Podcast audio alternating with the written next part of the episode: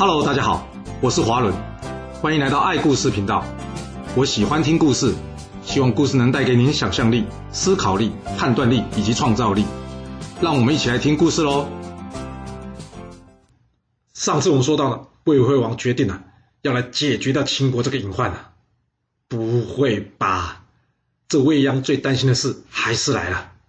毕竟这秦国才刚刚起步不久，与这老牌的强国魏国要是全力一战的话，虽然不至于一败涂地，但是还是会重伤国力啊。更惨的是啊，这魏惠王还不是打算单打独斗、独自对付秦国呢，他是打算呼朋引伴来打群架。他邀请了十二国诸侯会盟啊，准备共同出兵，好好教训一下这些附近不听话的小国家。这秦孝公在一听到这消息之后呢，他赶紧找魏阳前来讨论了。他问魏阳：“这诸侯联军即将来袭，这河西之地我们守得住吗？”这魏阳跟秦孝公说：“主公，目前秦国的变法进入最后阶段了，我们不应该将力量放在战场上，而是要放在国内改革上面了。”秦孝公听完之后点了点头说：“这点我同意啊。但是魏国邀请十二路诸侯国，看来他是要剑指我秦国，你有对策吗？”魏阳笑了笑说。哎我很了解魏惠王他的性格啊，他不是真的想要打秦国啊，因为他根本看不起秦国，他要攻打秦国的原因呢，只是因为被秦国惹得他烦心了。我们只要来个媳妇大肚子，什么意思啊？那就是装孙子了，这魏惠王就不会为难我们了。秦孝公沉思了一会，他问魏鞅：“但要派谁去处理这件事呢？”魏鞅跟秦孝公说：“主公，就让我去吧。”我有把握说服魏惠王啊，让他将他的枪头呢转向对其他的国家。秦孝公听完点了点头，说：“好，那就麻烦你了，一切小心啊。”这魏鞅来到魏国之后呢，见到了这魏惠王。魏惠王一看，哟，你就是公叔痤原先想推荐那个中庶子魏央啊，看起来很一般，没什么特别地方啊。你今天来做什么？魏央回答魏惠王说：“明公，虽然我现在在秦国服务。”但您也知道，我之前是在魏国服务的，对于这两个国家呢，我多少有些感情，所以呢，我希望大家化干戈为玉帛，不要兵戎相见啊！听到这，魏惠王酸溜溜的回答魏央说：“是吼，啊，那之前是谁率兵来偷袭我魏国的？怎么，你失忆啦？”这魏鞅回答魏惠王说：“明公，河西本来就是秦国的土地啊，秦国并没有攻击魏国的意思啊。秦国之所以出兵河西，全是出于自卫嘛。你也知道。”秦国民风剽悍的，这种在之前献公的时候，秦国面临瘟疫，秦国人就要拼死夺回自己的故土啊。结果怎么样？结果就是我的老师公叔痤兵败被俘啊。这不是我的老师不行哎，而是秦国人拼起命来的确很恐怖的。明公，您仔细想一想，您真的要举魏国全国之力去攻击这又穷又小的国家吗？啊，那你想从秦国身上得到什么？另外，要是真的搞得两败俱伤，那不就让东边的齐赵楚有机可乘了吗？您真的要这么做吗？一旁的庞涓插话说道：“哼，秦国不楚，我魏国就后患无穷。面临一个小小的秦国，还用不到两败俱伤吧？”听到这，这魏阳转过头来看着庞涓说：“大将军真的这么有把握？那请问桂林之战为何会输给一个残疾的罪人呢？庞将军，您是真想灭了秦国，还是怕了齐国，怕了某人呐？我想这个你心里自己很明白吼。”这庞涓一听，他大喝一声说：“大胆！”竟然敢侮辱我魏国大臣，大王，请将魏阳就地正法。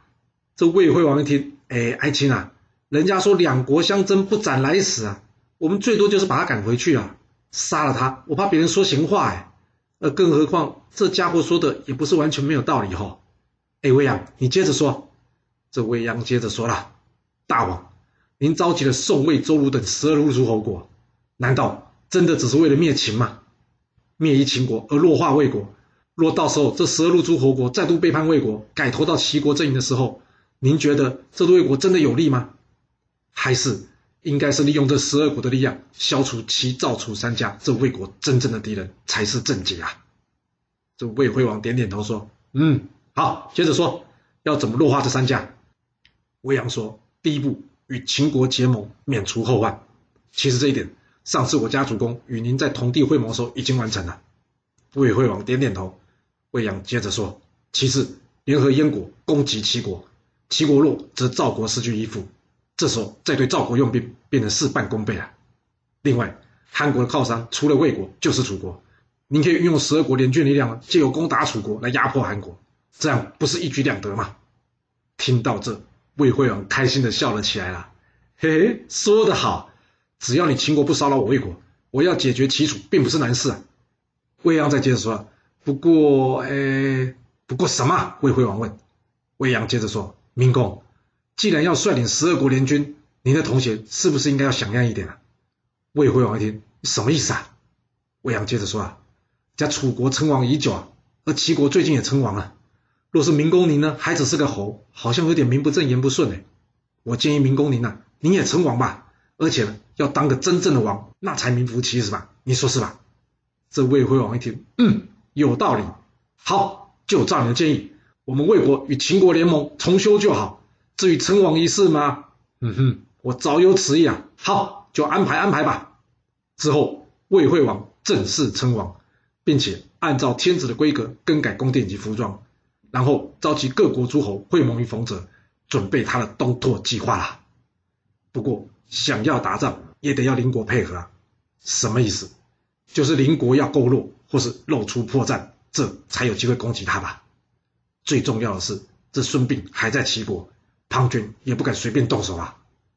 那齐、赵、楚谁最先露出破绽呢？别急，很快就会有答案出炉啦。在答案揭晓之前。我们要先再回到齐国这边了。还记得当初齐国相国周忌反对出兵救赵，但他后来却一百八十度大转变，支持出兵吗？没错，故事就要先回到这，从这里开始说起啦。周忌原先不想救赵，表面上的理由是魏军太强，没有必要让齐军做无谓的牺牲。但真正的原因是因为他跟田忌的关系不太好呢，他不想要田忌有立功机会。一旦田忌的功劳越大，他将来要处理田忌呢，就会越来越困难。哇，搞什么？这周忌不是还算个不错的官员吗？当初不就是他冒着生命危险去劝谏齐威王吗？怎么这回他也搞起这种争权夺利的伎俩啊？没办法，就像人家说的，权力就是一种毒药，一旦成瘾就很难戒掉啊。看来周忌恐怕已经掉入这恶魔的陷阱之中了。不过呢，也有可能是另外一种可能。那究竟是什么可能呢？你继续听就知道了。我们先回过头来接着说周姬为什么突然间同意出兵救赵吧。这是因为呢，一旁的公孙越建议他应该要让这田忌领兵出征的。这怎么说呢？因为对齐威王来说啊，最大的威胁是什么？对齐威王说，齐威王的威胁啊，不只是外头的诸侯国，还有国内的功臣啊。一旦田忌战胜立功，是不是就会有功高震主的问题了？但要是田忌战败了呢？啊，那不就刚好？要么他战死沙场，要么就是回国之后好好的问罪于他。反正只要一出兵，田忌不管结果是什么，都不会有好下场啊！真的会如公孙越讲的一样，这么简单就可以陷害田忌吗？这齐威王没有那么昏庸吧？没错，齐威王并不昏庸，但是害怕功臣是人性啊！只要他是人，就很难躲过，尤其是。齐威王的年纪越来越大，这接班的问题或是被篡位的风险也就越来越高了。所以公孙越只要稍微加工一下，就很容易达成目的啦。那要怎么加工呢？桂林之战结束后，过了几年，一天，趁着田忌再次领兵出征，打了胜仗，准备回国的时候，这公孙越一看，好机会啊！他跟周忌说：“相国，除掉田忌的机会来了。”我们只要这样做，这样做就可以了。周忌点了点头，跟他说：“好，就照你的说法去做吧。不过一切小心，不要走漏风声啊。”那公孙越到底想要什么毒计陷害田忌呢？他先是找人假扮田忌的家人，然后到市场上找个算命的。他告诉算命先生说：“我是田忌的家人，我们大将军想知道，他连战连胜三场之后，他对齐国贡献很大，有没有机会取代齐王，成为齐国的主人？”问完之后，这人马上离开了。接着，公孙越假装依据线报前来抓人，但他们没抓到这位所谓田忌的家人，却抓到了这个算命先生。有了这个算命的就行了。公孙越将这算命的人带去见这齐威王，然后当面审讯他，让他将刚刚有人来算命的事呢一五一十的说出来。这算命的不敢隐瞒呐，只能老老实实详细的说明整件事情经过。啊，啊要是你是齐威王，你会信吗？这么巧，田忌的家人跑去问算命的，啊，又这么巧被你公孙越抓到，想一想哦，这田忌若真想要算命，干嘛不把算命的请回家中，这样才可以掩人耳目吧？这到大街上去问事情，是怕人家不知道他想造反吗？这会不会太瞎了？要是田忌真的这么瞎，我看也不用防他了吧。不过，以上是我的想法，齐威王并没有这么想呢。怎么说呢？因为他信啦。不会吧？怎么会有这种事？啊，那田忌该怎么办？领兵在外的田忌呢，原先还开开心心的准备班师回国，但是孙膑的眼线呢，已经来通知孙膑刚刚齐国所发生的事情了。这孙膑问田忌：“大人，你想做一番大事业吗？”这田忌被他没来由这么一问呢，他满脑子疑惑的问孙膑：“你这话什么意思啊？”孙膑将齐威王已经怀疑田忌即将造反事情告诉田忌。田忌一听，有没有搞错啊？我怎么可能会造反呢？孙膑笑着说：“是啊，你没想要造反这件事，你知我知，但是大王不知啊。虽然这明摆着是有人要害你，不过大王就是信啊，你能跟谁解释呢？将军，若是你想行大事，就按照我的建议，先不要将兵权交回。”然后按照这个方式进行安排，这样必定能攻下临淄。到时候周忌自然会被迫逃走的。田忌一听说不行，我不可能领兵攻打临淄，这样不是等于落实我要造反的事实吗？既然不造反，那田忌该怎么做呢？坐以待毙吗？田忌可不这么想啊，他想最坏就是周忌啊，只要除掉他，就跟大王解释清楚就好了。于是田忌打算呢，只率自己的家人去找这周忌的麻烦。但是人家周忌早就有准备了，所以田忌的攻击并未成功啊！担心被齐王误会而被抓起来的他呢，最后只好与这孙膑呢一同逃往楚国避难了。田忌、孙膑离开之后呢，隔年齐威王病薨，传位给齐宣王。齐宣王上任之后呢，知道田忌是被人冤枉，所以呢，派人去将田忌以及孙膑请了回来。至于这周忌吗？没事，还是担任相国。哎。有没有觉得很奇怪？这是什么神操作啊？田忌、周忌两个人在那边闹来闹去，最后呢还一同当官，相安无事。前面不是有说过吗？田忌出走的原因呢，很有可能是周忌的陷害以及齐威王糊涂所导致。但是你有没有想过，其实还存在有另外一种可能呢？是什么可能呢？那就是齐威王已经知道自己快不行了，但是面对这个祭祀功臣又是忠心的田忌，他难免会有些担心，所以。他与周忌联合演了一出戏，若田忌真的造反，那齐王就不留他了。但是若是田忌是逃走，或是只报周忌私怨，那就表示田忌的心中还有齐王。只要新任的齐王上任之后呢，一张赦免令召回田忌，就可以对田忌有恩，让田忌继续效忠齐王。当然，这可能性有太多种了，若不去问当事人，我们也只能猜猜，没有科学根据的。在这里要打个岔。这齐威王除了称王、威震诸侯，以及二十多年没有人敢攻打齐国之外啊，他最有名的呢，大概就是他去调阅周天子时曾经说过的一句话了。因为当时周天子已经衰落了，那诸侯们呢早就没人再理他了，而且呢都不去朝见周天子。只有这齐威王啊，他很坚持哦，每年都会派人去向周烈王行礼哦。之后周烈王驾崩了，那大部分的诸侯呢，依照礼数前来吊唁，但呢常常去朝见周天子齐威王，却因有事而迟到了。而这继任的周天子啊，也就是周显王，一气之下说出了要处决齐威王的话。那齐威王一听，你有没有搞错啊？全天下只剩下我还尊重你啊！你竟然这么不识好歹，说要处决我，赐皆尔母婢也啊！这句话什么意思啊？这句话要是翻成白话文的意思就是：呸！你妈妈只是个婢女，也就是你母亲算个什么东西啊？而这句话呢？被后来近代的文人鲁迅认为啊，就是国骂 TMD 的由来啦。啊，知道就好了，千万不要随便骂人啊，要不然引起纷争或者被人家贬，别说我没提醒你哦。回头再说说这田忌吧，这田忌连同孙膑来到这齐国啊，啊，那庞涓不就是又没机会了吗？并不会啊，因为不要攻打齐国，还有很多国家可以攻击啊，比方说这一旁的韩国啊。哎，有没有搞错啊？韩国不是在相邻之战才刚刚协助过魏国的吗？没有错，一笔归一笔啊。相邻之战已经结束了，从来没有人说魏国不可以攻打韩国的。尤其是韩国最近还常常与这赵国在那边眉来眼去的，竟然想要与赵国联手对付魏国，那魏国当然要先发制人呐。这魏国大军很快出发，并与韩国爆发了战争。这魏将狼师击败韩将孔业，史称南梁之难。这战争过程历史没有写得很清楚，但是只要一听到什么之难的，你就知道韩国一定被打得很惨，就快要被打爆了。没错，加上这赵国又不给力，这韩国最后只好去求齐国来帮忙了。韩国的使者来到齐国之后，齐宣王立刻召集大臣来讨论，该不该出兵救援韩国。那你觉得应该要出兵帮忙吗？这是一个老问题了。上次赵国来的时候已经讨论过一次了。周忌还是主张不救，但是田忌主张要赶快去救，要不然魏国并吞韩国对齐国不利啊！有没有搞错啊？这两个人都不读历史的吗？就算没有读，这之前赵国不才有一样的问题吗？怎么还是讨论出这结果呢？